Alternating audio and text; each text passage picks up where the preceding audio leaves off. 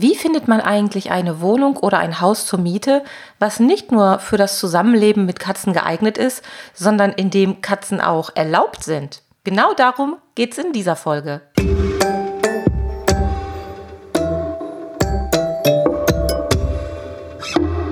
Der Miau Katzen Podcast. Der Podcast für Katzenfreunde, die ihre Katze wirklich glücklich machen möchten. Erfahre, wie du das Lebensumfeld deiner Katze verbessern und damit auch Probleme vermeiden kannst. Lerne, was deine Katze für ihr Wohlbefinden braucht und lausche schnurrigen Themen für dich und deine Katze. Hallo und herzlich willkommen zu einer neuen Folge Katzen Podcast. Ja, es geht heute um das Thema Wohnung oder Haussuche und eine Regel kann man direkt mal vorweg aufstellen, denn die trifft, glaube ich, auf alle Katzenmenschen zu und die heißt nicht ohne meine Katze. Also ganz gleich, wohin wir ziehen, wann wir umziehen, ob es eine Wohnung oder ein Haus sein wird, die Katze muss mit. Doch bevor wir Katzenmenschen unsere Kartons packen können und in die neue Traumimmobilie umziehen können, steht immer erstmal eine mehr oder weniger lange aufwendige Suche. Und die gestaltet sich oft deshalb so langwierig und schwierig, da in vielen Mietwohnungen oder Häusern Haustiere schlicht und ergreifend nicht erlaubt sind. Und jetzt muss man mal das Problem oder diese Situation aus verschiedenen Blickwinkeln betrachten. Denn eins ist klar, Katzenhaltung ist nicht gleich Katzenhaltung und da hat wohl jeder von euch schon mal eigene Erfahrungen bei anderen Menschen gemacht. In jedem Haushalt sind die Rahmenbedingungen einfach ganz anders. Und auch würde ich mal behaupten, dass fast jeder Mensch einen anderen Umgang mit seinen Haustieren pflegt und Dinge anders angeht. Wenn ich so zurückdenke, wo ich schon überall gewohnt habe, ich bin tatsächlich schon relativ oft umgezogen, da war es in den ganzen Jahren eigentlich in den wenigsten Wohnungen gestattet, Haustiere zu halten. Es ist ja bekannt, Kleintiere, ich sag mal Kaninchen, Hamster und sowas alles, das ist in der Regel noch gestattet, aber spätestens bei einer Katze oder einem Hund, da hört es in den meisten Fällen auf. Das steht im Mietvertrag dann ganz klar schon drin, diese Tiere wollen wir hier nicht haben und so ist es mir auch eigentlich immer ergangen. Und das war auch ein bisschen der Grund dafür, weshalb Dolly und Pauli erst relativ spät zu mir gezogen sind, da ich eigentlich immer in Wohnungen gewohnt habe, wo Tierhaltung nicht gestattet war. Damals war das nicht so wichtig. Ich war noch in der Ausbildung und hatte mit meiner beruflichen Entwicklung genug um die Ohren. Da hat auch meine Mutter immer zu mir gesagt, Kind, warte mal noch ein bisschen ab. Jetzt ist noch nicht der Zeitpunkt für eine eigene Katze oder ein eigenes Haustier. Aber ja, ich kenne die Situation also von der Seite sehr, sehr gut und weiß, dass es nicht unbedingt Standard ist, dass Haustiere mit von der Partie sind, wenn es um den neuen Mietvertrag geht. Auch wenn ich diese Ausgangssituation vor allem als Katzenhalterin kenne, so ist es trotzdem so, dass ich mich immer ganz gut auch in die Seite oder in die Perspektive meines Gegenübers, also des Vermieters, hineinversetzen konnte und kann. Denn ich kenne eben viele unterschiedliche Haushalte auch von innen, auch durch meine ehrenamtliche Arbeit für den Tierschutz und weiß, dass es einfach große Unterschiede gibt und da kann ich durchaus nachvollziehen, dass ein fremder Mensch, der sein heiliges Eigentum, wofür er mal viel Geld bezahlt hat oder sogar immer noch Geld bezahlt, weil er vielleicht noch die Raten für das Haus oder für die Wohnung abbezahlen muss, dass derjenige natürlich extrem vorsichtig ist, wenn er einen neuen Mieter vor sich hat, der dann auch noch sagt, ja, ich habe ein, zwei, drei oder noch mehr Katzen oder Hunde oder was auch immer. Das muss man verstehen und in der heutigen Zeit sogar mehr als je zuvor. Trotzdem ist es für die Seite des suchenden Tierhalters eine echte Herausforderung, denn wenn man sich den aktuellen Immobilienmarkt mal anschaut und sieht, wie wenige Angebote da überhaupt sind, dann ist es schon echt sehr ernüchternd, wenn man liest, dass von den wenigen Angeboten unterm Strich vielleicht 15, 20 Prozent übrig bleiben, in denen Haustierhaltung explizit erlaubt ist. Und an dieser Stelle ist es ganz wichtig, sich erst einmal auch in die Lage des Vermieters hineinzuversetzen. Wie gerade schon erwähnt, der vermietet sein Eigentum, egal ob er da jetzt emotional dran hängt oder nicht, das sei mal dahingestellt, aber es stellt ja einen gewissen finanziellen Wert auch dar. Und der möchte natürlich, dass es da ordentlich abläuft, dass sich vielleicht andere Mieter im Haus nicht belästigt fühlen durch was auch immer. Und da sind wir Katzenmenschen oder überhaupt wir Tiermenschen im Allgemeinen gefragt, dass wir auch dafür Sorge tragen, dass unser Image aufpoliert wird, beziehungsweise dass unser Image als Tierhalter gar nicht so oft einen Schaden nimmt. Denn wir alle haben Möglichkeiten, uns mehr oder weniger dezent und ordentlich zu verhalten und sollten grundsätzlich immer ein bisschen darauf achten, wie bestimmte Dinge nach außen wirken für Menschen, die vielleicht nicht so einen engen Bezug zu Tieren haben und die vielleicht eher negativ geprägt sind oder negative Erfahrungen gemacht haben. Also da können wir erstmal grundsätzlich unabhängig von einem anstehenden Umzug schon mal viel dazu beitragen, dass die Akzeptanz oder das Vertrauen in uns Tierhalter nicht noch weiter beschädigt wird oder vielleicht sogar wieder ein bisschen besser wird von der Ausgangssituation. Um das ein bisschen deutlicher zu beschreiben, mal ein paar Beispiele. Wer als Vermieter schon mal erlebt hat, dass Katzenhalter die Klumpstreu ihrer Katze in der normalen Toilette entsorgen, der wird natürlich da schon mal sehr, sehr vorsichtig sein. Oder wer erlebt hat, dass im Müll die Hinterlassenschaften der Katze mehr oder weniger unverpackt oben aufliegen und wenn man seinen Hausmüll in die Mülltonne wirft, oben erstmal quasi die gesamten Inhalte der Katzentoilette vorfindet, der wird auch denken, ach, das muss doch jetzt nicht sein.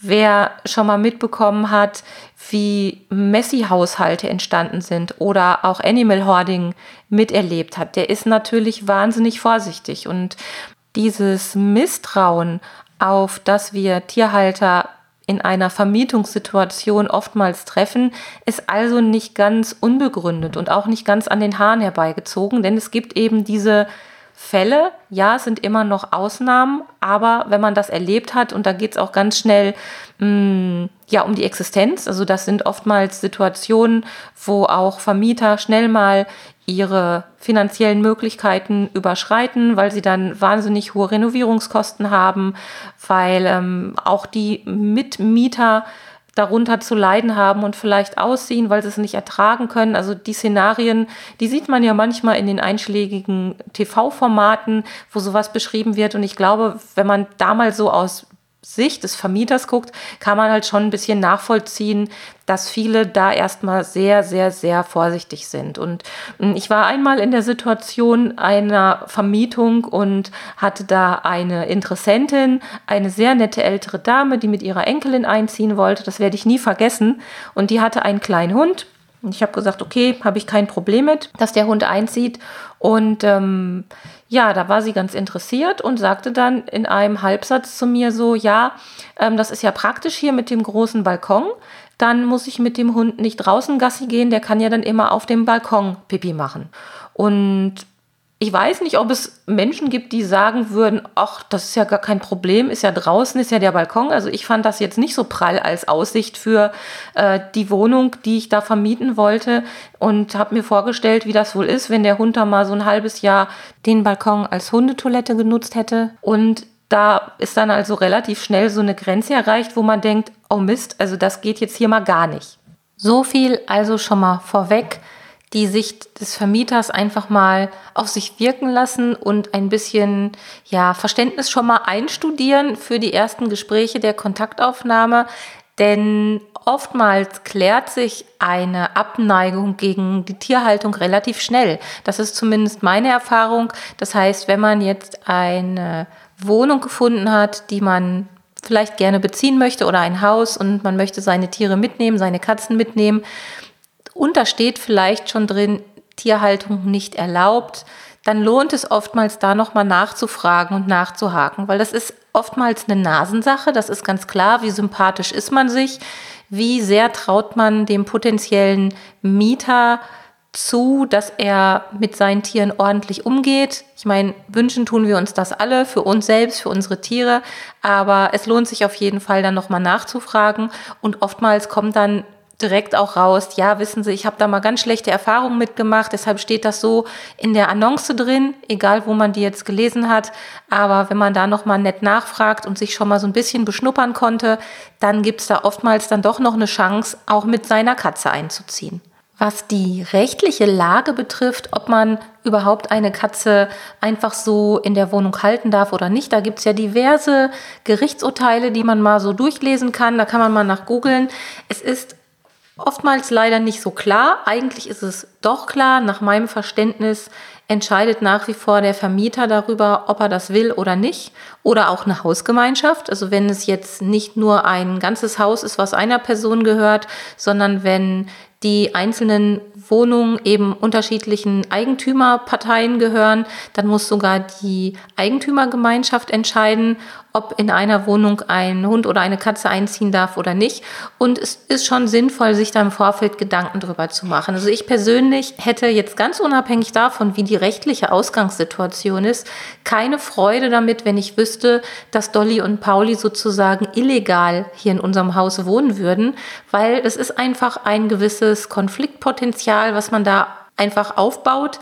Und klar, das kann gut gehen. Es gibt ja auch manchmal so Situationen, dass der Vermieter weit, weit, weit entfernt wohnt, dass man den sowieso nie zu Gesicht bekommt oder dass irgendwelche Verwaltungsgesellschaften hinter der Vermietung stecken. Da sieht und hört man dann unter Umständen auch ewig nichts davon. Aber es wäre mir persönlich zu unsicher und da würde ich nie das Risiko eingehen.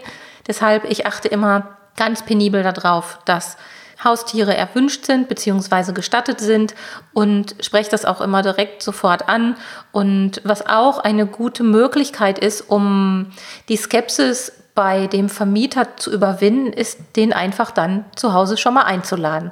Also man kann ja davon ausgehen, wenn man eine Wohnung sucht, dann hat man ja noch seine alte Wohnung und ja, da lebt man so mit seinen Tieren zusammen, wie man das selbst für richtig hält. Und wenn dann der neue Vermieter oder der neue potenzielle Vermieter Gelegenheit bekommt, einfach kurz auf einen Kaffee vorbeizukommen, sich die Tiere anzusehen und sich die Wohnsituation mit den Tieren anzusehen, dann ist auch ganz schnell das Eis gebrochen und dann kann man eben sehr, sehr gründlich ähm, oder sehr fundiert entscheiden, ob das jetzt eine gute Idee ist, ob man zusammenpasst und ob man die gleiche Einstellung in Bezug auf die Tierhaltung hat. Wenn es um reine Wohnungskatzen geht, da habe ich gerade auch wieder ganz frische Erfahrungen gemacht. Ich habe ja schon berichtet, dass ich umgezogen bin.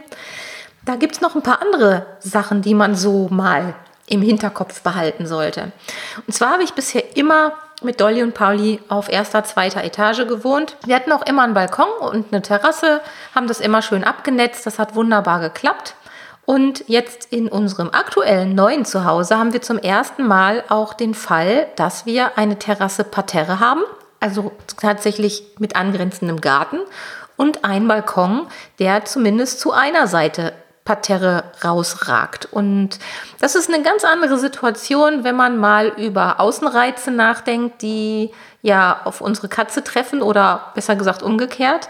Und da habe ich mir schon so meine ersten Gedanken gemacht, als die erste Nachbarskatze in unser Wohnzimmer geguckt hat und sich das Näschen an der Balkontür platt gedrückt hat, weil das ist was, was viele Katzen, je nachdem wie selbstbewusst sie sind oder wie wenig selbstbewusst sie sind, sie eben nicht gut abkönnen. Das heißt, es gibt durchaus Katzen, die allein durch eine freche Nachbarskatze, oder die muss noch nicht mal frech sein, eine neugierige Nachbarskatze, die durchs Fenster guckt oder durch die Tür guckt, sich schon in ihrem Zuhause bedrängt oder sogar bedroht fühlen und dann entsprechend reagieren. Das kann unter Umständen Hahnmarkieren sein, was dann passiert. Das kann aber auch sein, dass die Katze sich einfach unwohl fühlt und sich eher versteckt. Also das ist je nach Tier ganz unterschiedlich. Aber da lohnt es sich wirklich drüber nachzudenken. Und die Situation, die hatten wir halt bisher gar nicht. Und jetzt im neuen Zuhause auch wenn wir alles abnetzen, ist immer noch der Reiz von außen. Dort wohnen viele Freigänger, also wir haben viele Freigänger in unserer Nachbarschaft, die werden auch ganz sicher nachts oder abends mal zu uns am Katzennetz gucken kommen. Und da muss man einfach drauf gefasst sein und ja nicht unbedingt seine Katzen da so alleine lassen und erstmal so gucken, wie sich das Ganze so entwickelt. Und auch die Sache mit dem Abnetzen, die auf erster, zweiter, dritter Etage oder höher eher dafür da ist, dass die Katze nicht vom Balkon abstürzt, also einen Runterfallschutz darstellt, ist Parterre eine ganz andere. Da ist es dann wirklich eher ein Überkletterschutz oder der Schutz vor fremden Tieren. Denn der Reiz, der durch die Möglichkeit des Rüberkletterns zustande kommt, weil die Katzen eben sehen, da geht es direkt ebenerdig weiter. Der ist deutlich, deutlich größer als auf der ersten, zweiten, dritten Etage, wo die Katzen einfach sehen, okay, ich kann jetzt hier zwar übers Netz klettern, aber dann geht es tief nach unten. Will ich das? Nee, will ich nicht. Also bleibe ich lieber hier schön auf meinem Balkon sitzen. Und ähm, sobald man eben parterre wohnt, hat man eben den Fall, dass die Katzen das natürlich sehen und eben die Nachbarstiere auch mitbekommen. Und das können auch mal Hunde sein, die vom Bürgersteig aus bis zum Haus laufen. Das sind ganz viele andere neue Reize, auf die sich die Katzen erstmal einstellen müssen und wo wir Katzenhalter unbedingt ein Auge drauf haben müssen, damit wir im Falle eines Falles rechtzeitig eingreifen können. Zum Beispiel eben, wenn wir merken, es ist nicht normal so oder ein Einzelfall, dass die Nachbarskatze sich die Nase platt drückt, sondern es kommt regelmäßig vor. Oder wenn wir feststellen, dass unsere Katzen aus irgendeinem Grund verängstigt oder sich gestresst verhalten. Dann müssen wir einfach schauen, wo ist da die Ursache zu finden und im Idealfall beugt man so ein bisschen vor. Wenn man den glücklichen Fall erlebt, dass man sich mit seiner Wohnsituation durch den Umzug verbessert, das ist ja häufig der Fall. Man überlegt sich das, man zieht woanders hin und es wird ein bisschen größer, ein bisschen schöner, es kommt vielleicht ein Balkon dazu. Dann hat das oftmals auch die ähnlichen oder gleiche positive Auswirkungen auf unsere Katzen. Denn die kriegen natürlich auch sehr wohl mit, dass es etwas großzügiger ist und profitieren von diesen Verbesserungen. Insofern braucht man da dann gar nicht so viel überlegen, was man neu oder anders machen muss, weil die Situation ja einfach besser ist. Anders hingegen verhält es sich, wenn man sich aus welchen Gründen auch immer von der Wohnfläche verkleinern muss oder irgendwelche bei den Katzen beliebte Features wegfallen. Das könnte also ein geringeres Platzangebot sein, dass die Wohnung einfach kleiner wird. Das könnte sein, dass der liebgewonnene Katzenbalkon oder die Terrasse wegfällt. Das könnte sein, dass die gesamte Umgebung von der Aufteilung einfach für die Katze oder aus Katzensicht ungünstiger ist. Es kann auch der Wegfall von einer komfortablen Fußbodenheizung sein. Diese ganzen Sachen bekommen Katzen natürlich auch mit. Und da gilt es dann zu überlegen, wenn wir in eine Wohnung ziehen oder in ein Haus ziehen, was eben diese beliebten Features für die Katze nicht mehr hat, wie kann man das kompensieren? Wie kann man die Wohnung so optimieren oder aufrüsten, dass der Wegfall dieser liebgewonnenen Features für die Katze gar nicht mehr so schlimm ist, dass sie sich also weiterhin wohlfühlt. Bei der Fußbodenheizung könnte das zum Beispiel so eine kleine selbstwärmende Katzenliege sein. Da gibt es ja ganz tolle Modelle, entweder aus Keramik oder diese Liegedecken, die elektrisch beheizt sind, um dieses Thema einfach so ein bisschen zu kompensieren und der Katze trotzdem die Möglichkeit zu geben, sich im Warm zu regeln. Wenn die Wohnung insgesamt kleiner geworden ist, dann können Katzen da super mit umgehen, wenn man entsprechend mehr in die Höhe baut, sei es Kratzgelegenheiten oder auch Liegeplätze. Wir haben ja trotzdem immer noch Wände zur Verfügung, es sei denn, man zieht unters Dach und hat weniger Platz. Das ist dann nochmal ein ganz anderes Problem.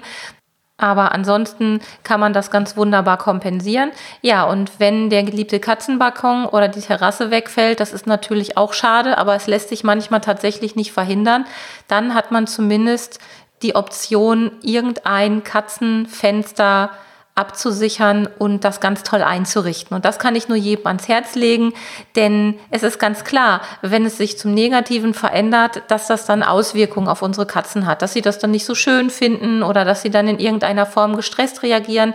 Und damit das gar nicht erst passiert, kann man eben ganz wunderbare Alternativen aufbauen und der Katze da ein bisschen entgegenkommen. Wenn dann das neue Haus oder die neue Wohnung endlich gefunden ist und der Umzug startet, dann ist es erstmal für die Katze eine ganz aufregende Zeit, genauso wie für uns Menschen, denn wir müssen Kartons packen. Und wir alle wissen, Katzen lieben Kartons. Und das kann man sich dann eigentlich zunutze machen, indem man die Katzen beim Einpacken mit einbezieht und ihnen die Möglichkeit gibt, in alle Kartons zu klettern, wo sie gerade lustig sind und auf Kartonbergen herumzuspazieren und zu kraxeln. Das haben zumindest Dolly und Pauli in den letzten Jahren oder bei den letzten Umzügen immer wahnsinnig gerne gemacht und haben die Zeit bis zum Umzug selbst eigentlich schon immer genossen, kann man wirklich sagen, weil es war einfach spannend, aufregend und mal was Neues muss man natürlich auch immer ein bisschen gucken, wie die eigene Katze so drauf ist. Wenn Katzen sehr ängstlich sind oder zurückhaltend sind, dann muss man das Ganze eben etwas moderater angehen, aber das klappt meistens ganz gut. Ja, und dann ist irgendwann der große Tag gekommen, wo es heißt, ab ins neue Zuhause. Und meine Empfehlung, an der ich nach wie vor festhalte, ist es, die Katzen in einem Raum wegzusperren, wo nichts mehr drin steht, außer den Katzenutensilien wie Katzenfutter, Katzengetränke, Kratzgelegenheiten, Körbchen und vielleicht ein, zwei Spielsachen, damit sie da einfach nicht äh, auf dem Trocknen sitzen die ganze Zeit.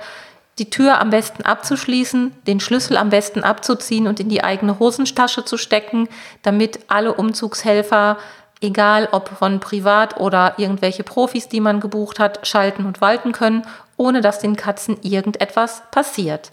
Und erst dann, wenn man im neuen Zuhause angekommen ist und schon einigermaßen wieder gerade gucken kann, also am gleichen Tag des Umzugs, dann kann man abends die Katzen nachholen und sie dann zu Hause rauslassen im neuen Zuhause und wenn sie dann ihre gewohnten Kratzutensilien finden und ihre gewohnten Spielzeuge und Liegeflächen sehen und riechen, dann ist eigentlich auch die Welt schon wieder in Ordnung und man kann das Ganze natürlich auch noch zusätzlich mit Pheromonen unterstützen. Das heißt, sowohl im alten Zuhause, im Warteraum, wo die Katzen sich im Idealfall dann schon etwas länger aufgehalten haben und im neuen Zuhause entsprechende Pheromonstecker in die Steckdose stecken, um das Ganze so ein bisschen positiv zu unterstützen. Kann man auch ausprobieren. Das funktioniert in vielen Fällen auch ganz gut. Und dann kann es eigentlich im neuen Zuhause losgehen mit dem Erkunden und mit dem Wohlfühlen. Was man allerdings nicht vergessen darf, Katzen sind ja sehr erfinderisch und jeder Haushalt birgt irgendwelche Risiken. Und meistens kann man sie im Vorfeld schon ganz gut absichern.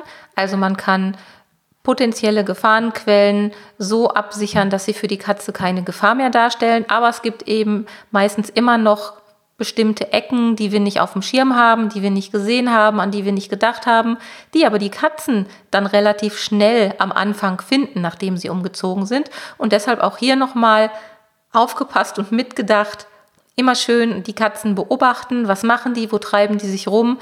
Denn wenn es Sicherheitslücken gibt, werden sie die ganz sicher in den ersten paar Tagen finden. Und damit da dann nichts Schlimmes passiert, ist es gut, wenn man das auf dem Schirm hat, damit man eingreifen kann und diese möglichen Gefahrenquellen absichern kann. In der Katzen-Podcast-Folge 119, da gebe ich euch nochmal jede Menge Tipps mit auf den Weg, wie man einen Umzug mit Katze möglichst stressarm und sicher gestalten kann. Da lohnt es sich also auch nochmal reinzuhören. Und wenn es um das Thema Katzenutensilien geht, habt auf jeden Fall auf dem Schirm, dass es keine gute Idee ist, bei einem Wohnungsumzug die Katzenutensilien komplett auszutauschen und durch neue zu ersetzen. Auch dazu habe ich noch zwei Hörtipps für euch, und zwar die Katzen-Podcast-Folge Nummer 10 und Nummer 11. Da geht es nämlich um Tipps rund um den Kratzbaum und was man dabei alles zu berücksichtigen hat. Zu guter Letzt möchte ich noch daran erinnern, mal im Pet Kompetenz Club vorbeizuschauen. Denn da gibt es nicht nur jede Menge wertvolle Tipps und nützliche Inhalte für Katzen und ihre Menschen, sondern auch eine nette Truppe an Katzenmenschen, die sich einmal im Monat trifft bei unserem virtuellen Katzenkaffeeklatsch. Ja, und wenn du jetzt Lust bekommst, da mal dabei zu sein, dann klick dich da doch mal hin. Am einfachsten kommst du darüber über den folgenden Link www.katzen-leben.de slash club und dann bist du schon auf der Startseite vom Pet Competence Club und kannst dich kostenlos anmelden und auf die ganzen tollen Gratis-Inhalte zugreifen. Und dann gibt es noch was, was ich nicht vorenthalten möchte. Du hast auch die Möglichkeit, Miau-Supporter zu werden.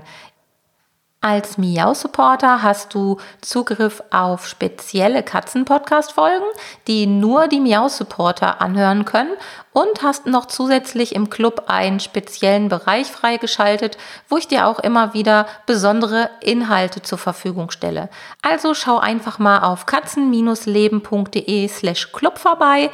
Da findest du alle Informationen zum Pet Kompetenz Club und auch die Infos, wie du Miau-Supporter werden kannst. Ich würde mich freuen, wenn du dabei bist und wünsche eine schöne Zeit. Bis bald. Tschüss. Das war eine Folge des Miau Katzen Podcasts von Sabine Rutenfranz. Weiterführende Informationen zur Sendung findest du im Internet auf www.katzen-podcast.de.